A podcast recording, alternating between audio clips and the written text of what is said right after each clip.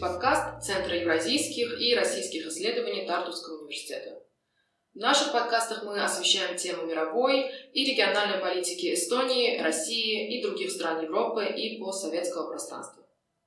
Меня зовут Фидан Вали, а сегодня мы поговорим о децентрализации власти в России в период пандемии и о том, как этот процесс был воспринят населением России в социальных сетях. Обсуждать мы эту тему будем с аспирантом и младшим научным сотрудником Тартусского университета Богданом Романовым. Здравствуйте, Богдан. Э, спасибо, что пришли.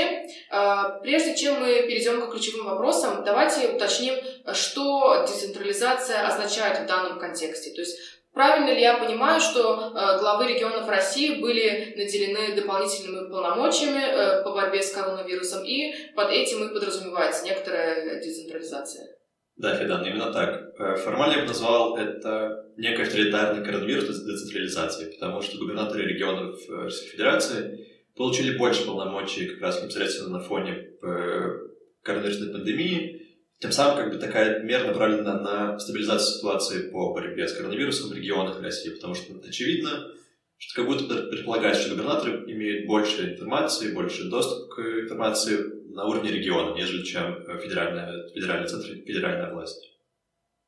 Хорошо, а насколько э, тот факт, что они стали более самостоятельными э, в принятии политических решений э, и управленческих решений, является новым феноменом? То есть, в принципе, если задуматься, то э, глава региона это может быть как э, президент республики, да, так и, например, глава округа. Э, то есть достаточно, скажем, лицо такое значительное. Э, насколько этот, этот феномен новый и насколько они ранее зависели от центра? Или э, уровень политического контроля отличался от региона к региону? На самом деле я бы сказал, что это отчасти уникальное явление, чуть ли не феномен, который как раз возник благодаря коронавирусу, потому что именно этот как раз коронавирус, это расширение полномочий губернаторов регионов и вызвал наибольший ажиотаж в социальных сетях не только со стороны обывателей, но и также, также в академии. То есть как будто и правда такая мера воспринялась как децентрализация, некая федерализация э, иерархии власти в России – но при этом как будто у этого всего есть другая подоплека, которую мы можем обсудить немножко позже. Но да, я бы сказал, что это уникальная история, и, конечно, когда мы с вами говорим про регионы России, в основном э, все решения, большинство решений диктовалось из центра, то есть из Москвы, э, кроме, наверное, э, национальных республик, таких как Ингушетия, Дагестан, где как раз локальная власть была более в авторитете, нежели чем другие регионы. То есть в других регионах как будто да, и вправду было некое диктование решений, действий с федерального центра. Интересно, а скажите, чем данное решение было а, мотивировано? Особенно учитывая, что популярность губернаторов наверняка а, возросла в социальных сетях. То есть а, федеральный центр не опасался, что это как-то пошатнет э, устойчивость режима? На самом деле очень классный вопрос с точки зрения, что и вправду, э, во-первых, если раз, разорвить его на два вопроса, касательно использования губернаторами социальных сетей, то да, э, губернаторы в России, правда, начали перенимать практику использования того же Инстаграма, который является наиболее популярной социальной сетью в, в регионах России.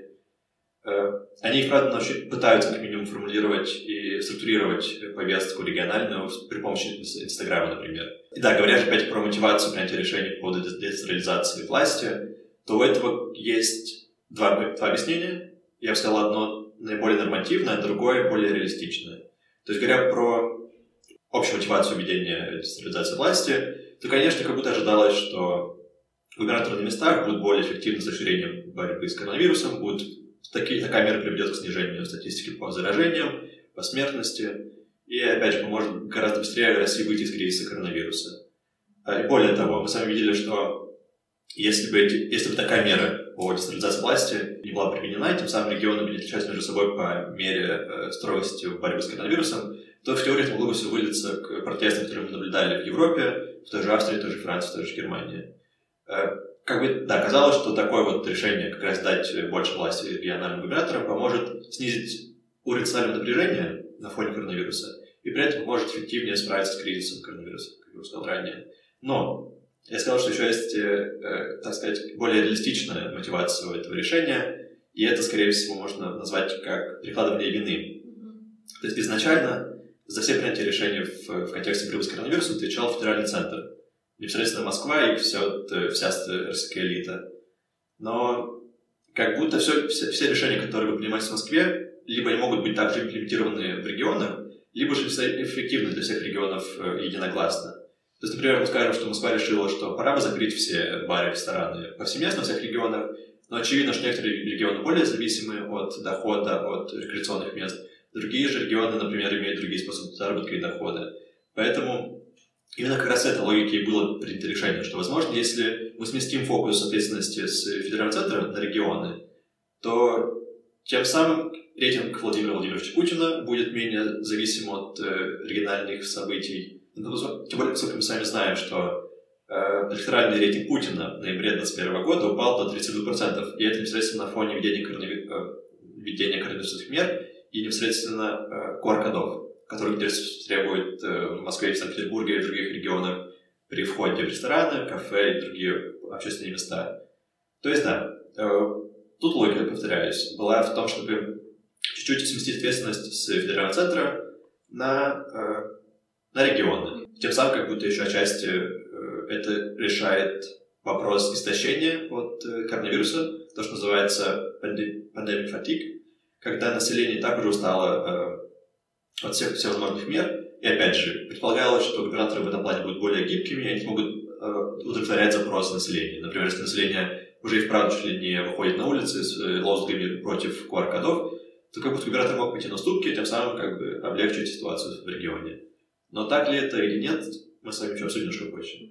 То есть здесь получается мотивация как, э, э, как достаточно благая, так и слегка корыстная, правильно? Именно так, да. Хорошо, давайте тогда э, поговорим об этих самых настроениях жителей, граждан России. То есть чем они были обусловлены, эти настроения, особенно в социальных сетях, то есть это как раз вопрос, который вы исследовали. исследовали. То есть в каких случаях э, жители э, высказывались положительно в отношении губернаторов и, соответственно, мер, э, которые они предпринимали, и в каких случаях отрицательно? Вы можете даже привести какие-либо примеры.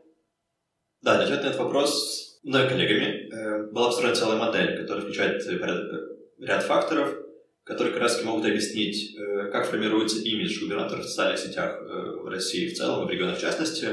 И мы нашли три объяснительные переменные. То есть одна из них — это как раз введенные противоэпидемические ограничения. То есть это федеральный строй, который сами уже сказали, и региональный индекс самоизоляции. То есть федеральный строй — это как раз таки все ограничения, которые были привнесены из федерального центра. Например, как, как уже упоминалось ранее, это как раз необходимое ношение масок, масок, перчаток и прочих средств личной безопасности, и также это региональный индекс самоизоляции, то есть как именно поменялось э, поведение граждан в регионах на фоне введения новых мер. Например, мы скажем, что э, э, был, были закрыты рестораны, кафе, значит, люди либо остаются дома, либо ходят в парк и прочее. И это все как учитывается в этой переменной. Второй же, второй же механизм – это эффективность управления в регионах. И здесь у него тоже две персонализации это эффективность политика управленческая, э, да, эффективность э, политики управленческая, то есть как именно, э, до какой степени у губернатора есть контроль над регионом, и эффективность социального блока. Это как раз уже тут речь идет про здравоохранение, про социальные политические курсы и прочее. То есть то, что уже напрямую влияет на поведение и быт граждан. И третье – это активность губернаторов в социальных сетях, в социальных медиа. Как я уже отметил, Инстаграм Неудивительно, но, наверное, Инстаграм является самым популярным, э, самой популярной платформой в России, и буквально большинство губернаторов, процентов 90 или около того, имеют свой аккаунт в Инстаграме. То есть это в связи с э, пандемией, они как бы учитывая, что жители так активно используют соцсети, или всегда они были такие на активными? Сам, на самом деле, да. Похоже, что губернаторы еще и чуть раньше поняли, что социальные сети Инстаграм, в частности, очень удобны для коммуникации с населением, поскольку вы можете сделать пост, где у вас будет, условно говоря, одна картинка, и под ней вы можете написать там пару предложений по поводу ситуации в регионе, условно. И да, поэтому как бы это очень удобно как раз-таки обмен мнений, и при этом как бы это еще отчасти партиципаторная практика для населения, то есть население может дать комментарии разного характера под постом губернатора, тем самым мы предполагаем, что губернатор может читать эти посты, модерировать их и прочее. Так ли это, не совсем понятно, и опять же, есть еще пару комментариев по этому поводу. Возвращаясь к модели, э, то есть, да, учитывалась активность губернаторов в Инстаграме, то есть это коэффициент вовлеченности в Инстаграм. Тут развиваются лайки, количество постов, количество просмотров и подписчики. И более того, да, подписчики рассматриваются как отдельная переменная, потому что здесь, э, возможно, как бы в количестве, количестве подписчиков есть немножко другой механизм, потому что Центр политической конъюнктуры — это организация, которая находится в России, она, она сделала отчет в 2015 году, который как раз утвердил, установил, что э, около трети всех подписчиков глав российских регионов в Инстаграм — это боты. То есть треть подписчиков это очень много, когда мы говорим как раз таки про вот этот э, момент вовлеченности э, граждан в э, жизнь региона посредством как раз таки комментирования постов губернатора. И раз мы с вами предполагаем, что количество подписчиков немножко не настоящее, не соответствует действительности, то мы тоже на это решили проконтролировать. В итоге, еще один вопрос, какие именно факторы влияют на формирование имиджа губернатора в социальных сетях. Можно сказать, что что на самом деле немножко очевидно, но чем выше строгость мер и выше уровень самоизоляции, тем выше доля негативных комментариев по отношению к губернаторам. Потому что и вправду, как уже отмечались, как уже с вами отмечали раньше, э, люди стоят от пандемии, тем более, когда идет уже два года, и буквально тяжело людям оставаться дома, в окружении семьи, либо одному в, в квартире, либо же, опять же, часть людей потеряли работу и так далее. То есть поэтому очевидно, что люди пытаются выразить свое недовольство в социальных сетях, что ожидаемо, и опять же мы сами держим в уме что у людей есть, наверное, некая наивная э, надежда, что губернатор правда читает, мониторит все комментарии в Инстаграме и пытается тем самым как-то подстраивать региональную политику. Но как будто так не работает. И, для, мне кажется, для губернаторов комментарии в Инстаграме это не то же самое, что голос человека на улице. То есть они как-то не опасаются э, социальных сетей и думают, что это как бы не, не такая уж большая, э, скажем, опасность. Да, и тем более, учитывая, опять же, наш разговор про, про обилие ботов в Инстаграме, то уже немножко затирается даже глаз, где настоящий человек, а где бот. Это да, но а вот, например, не думали ли вы о э, революции, которые проходили с, с помощью именно социальных сетей, например, Телеграм, то есть, э, скажем, ну, в России даже, по-моему, запретили однажды, да? Я не знаю, сейчас он активен или нет. То есть это, в принципе, может быть достаточно большой угрозой. Да, в Академии, правда, обсуждалось, э, обсуждался феномен арабской весны и как проводились возможные революции в арабских странах при помощи Твиттера и Фейсбука. Но есть ощущение, что да, что в рамках России пока что об этом речи даже не идет. А учитывая, что губернаторы все более и более приловчаются использовать Инстаграм в своих целях, в своих интересах, как уже сказали с про обилие ботов, а более того, кажется, что все идет к тому, что при помощи, условно говоря, искусственного интеллекта будет же э, появится возможность генерировать комментарии э, под теми же постами губернатора, которые как раз могут тем самым немножко завышать имидж губернатора. Так называемые троллы. Да, возможно, даже тролли.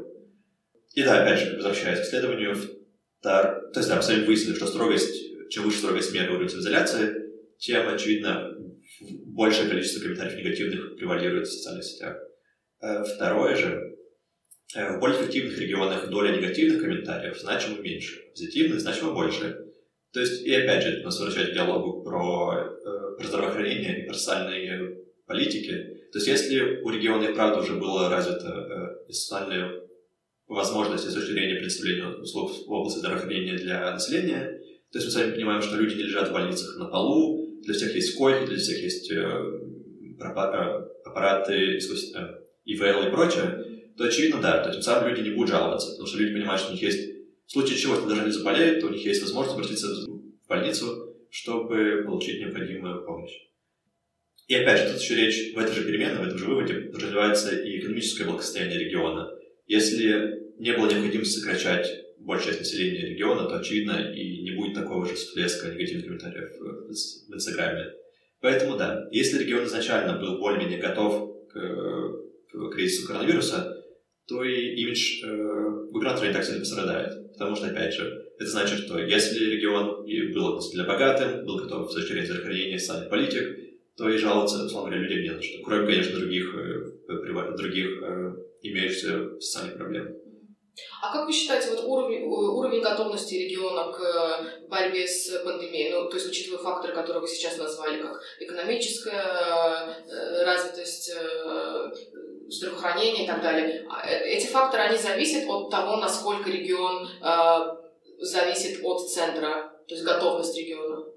На самом деле, я бы сказал, что да, потому что мы сами уже вначале еще обсудили.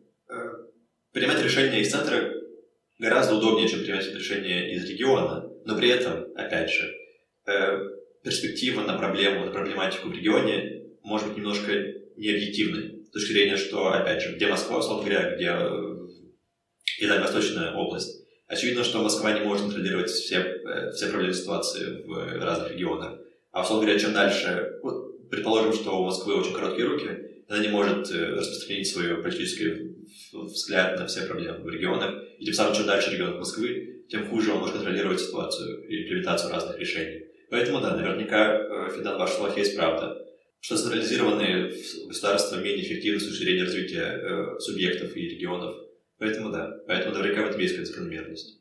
Хорошо, а вот э, вы сказали, что назвали факторы, от которых зависело э, негативное или позитивное, скажем, отношение жителей к губернаторам в социальных сетях. А, а предпринимали ли попытку губернатора минимизировать отрицательную реакцию в социальных сетях, и как это происходило? Да, наверное, данный вопрос он снова возвращает к, к способу использования социальных сетях, в том числе Инстаграма, в контексте улучшения имиджевой ситуации у губернатора. И да, во-первых, это все еще история про ботов. И, и вправду, то есть, я все повторю, что треть подписчиков э, в Инстаграме у глав российских, регионов — это боты. И да, данный факт как бы является не конечным, мне кажется, пунктом, а да, как бы он может дальше, опять же, развиться в генерировании, генерировании комментариев под постами. И таким образом, да, то есть как раз-таки такие уже цифровые э, способы манипуляции э, информацией в социальных сетях, в том числе в Инстаграме, помогают стабилизировать ситуацию с имиджем губернатора. Например, он или она приняли самое выгодное решение для развития и судьбы региона, то при помощи пару, условно говоря, кликов в Инстаграме появляется э, обилие полчища комментаторов, которые поддерживают, опять же, комментаторов в кавычках, которые поддерживают решение или да, и указ губернатора. И тем самым как будто уже не так страшно, поскольку кажется, как минимум для обывателей в Инстаграме, в Инстаграме, в интернете кажется, что а что если решение не такое плохое, поскольку, гляньте, у него в Инстаграме, правда, есть э, толпище поддерживающих его сторонников. То есть, да, как будто вот так, как раз-таки такие уже околоцифровые э, решения как раз помогают подкручивать э, в положительную сторону имидж губернатора. И да, и опять же, повторюсь, что Э, губернаторы вправду теперь поняли, насколько удобно пользоваться Инстаграмом с точки зрения, что вы вправду делаете публикацию раз в неделю. И, условно говоря, возьмем, например, Евгения Куйбышева, губернатора Свердловской области, который как будто является эталонным с, без какого-либо сарказма или иронии, с эталонной точки зрения губернатором, опять же, в плане использования социальных сетей. То есть э, губернаторы регулярно, довольно регулярно, опять же, раз в неделю публикуют какую-то не абстрактную, не эфемерную историю, а он просто делал фотографию э, человека, которому отправили ему в личное сообщение в Инстаграме. Условно говоря, допустим, недавно у него была публикация про э, женщину, которая работает в больнице, работает в красной зоне. Тем самым как будто Евгений показывает, что, смотрите, у нас в регионе есть такой человек. Она не герой труда, она не имеет никаких там, не носит плащей, так сказать. Но при этом это обычно сотрудник, который готов пойти, готов пожертвовать своей безопасностью ради того, чтобы поддержать помочь региону в плане борьбы с коронавирусом. И, конечно, это немножко популистское решение, mm-hmm. потому что как бы это апеллирование к самым базовым как будто э, ценностям человека. Но при этом это вроде бы не сильно как-то сказывается на ситуации в регионе, и при этом это помогает немножко повысить э, рейтинг, рейтинг да, имидж, рейтинг, что угодно у Евгения Куйбышева, потому что да, всего лишь пост, всего лишь небольшой текст под постом, и при этом люди понимают, что губернатор как будто смотрит на них не снизу вверх, не сверху вниз, а он обычный человек. Через плоскость экрана. Да, он также воспринимает все эти бытовые ситуации, для него это тоже не чуждо. Интересно. Сейчас это, конечно, немножко сложно представить, но э, коронавирус когда-нибудь должен подойти к концу, я надеюсь. Э, как вы считаете, вместе с этим э, будут ли упразднены вот эти полномочия губернаторов? Э, или э, ситуация не поменяется? И к чему это может привести, привести потенциально? На самом деле, как мы сами уже выяснили в ходе сегодняшнего диалога, все эти полномочия не то что фикция, но как будто они уже изначально были урезаны. То есть мы сами можем говорить, что да, что вот губернаторы стали более независимы, и в контексте авторитарной России это может привести к дальнейшей демократизации режима, но в то же время, поскольку это все, опять же, не... Поскольку этого всего есть немножко другая, другие интенции, другая мотивация а именно, как мы сегодня уже выяснили сегодня, в смещении ответственности с федерального центра на регионы, то как будто, мне кажется, радикально сильно ничего не поменяется. Возможно, данная история даст толчок для, опять же, для развития некой цифровой автократии в регионах, потому что теперь и вправду губернаторы поймут, какая сила таится в, условно говоря, в экране телефона, и как это может, как это может помочь в формировании и структурировании как раз региональной повестки. Но нет, не скажу, что это как-то сильно скажется на э, общем, общем положении дел в России. Хочется верить, что да, что это и дальше будет, э, что вот один такой, одно такое решение в коронавируса по поводу децентрализации власти как-то будет снежным поможет и дальше становиться регионом более независимым. Но, с другой стороны, понимаем, к чему это может привести, а именно это может привести к, условно говоря, к потере контроля со стороны Москвы над регионами, а кому-то нужно, как будто никому-то не нужно, учитывая, что у президента Российской Федерации немножко другие сейчас э, цели, амбиции и прочее. Поэтому, да, кажется, что хочется, конечно, коронавирус бы кончился, но никакого, мне кажется, положительного итога для России поэтому не будет. Ну что ж, э, поживем, увидим, как говорится. А вам, Богдан, большое спасибо за интересную беседу. Я уверена, что э, нашим слушателям тоже было достаточно э, интересно послушать, и поэтому оставайтесь с нами и ждите наших новых выпусков. Спасибо и до новых встреч.